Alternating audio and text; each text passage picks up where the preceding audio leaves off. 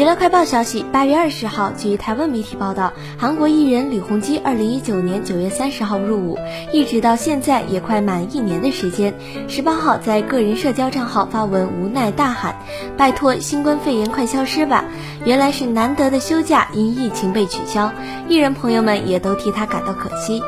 李弘基十八号更新自拍照，并说：“拜托，新冠肺炎快消失吧！”留言处像是李建明、李诗燕等好友都说是因为休假吧，休假被取消了吧？他气扑扑回复每个人说：“好讨厌啊！不给我补休的话，我就要打幺三零三，是南韩兵营生活商谈或检举违法事项专线。”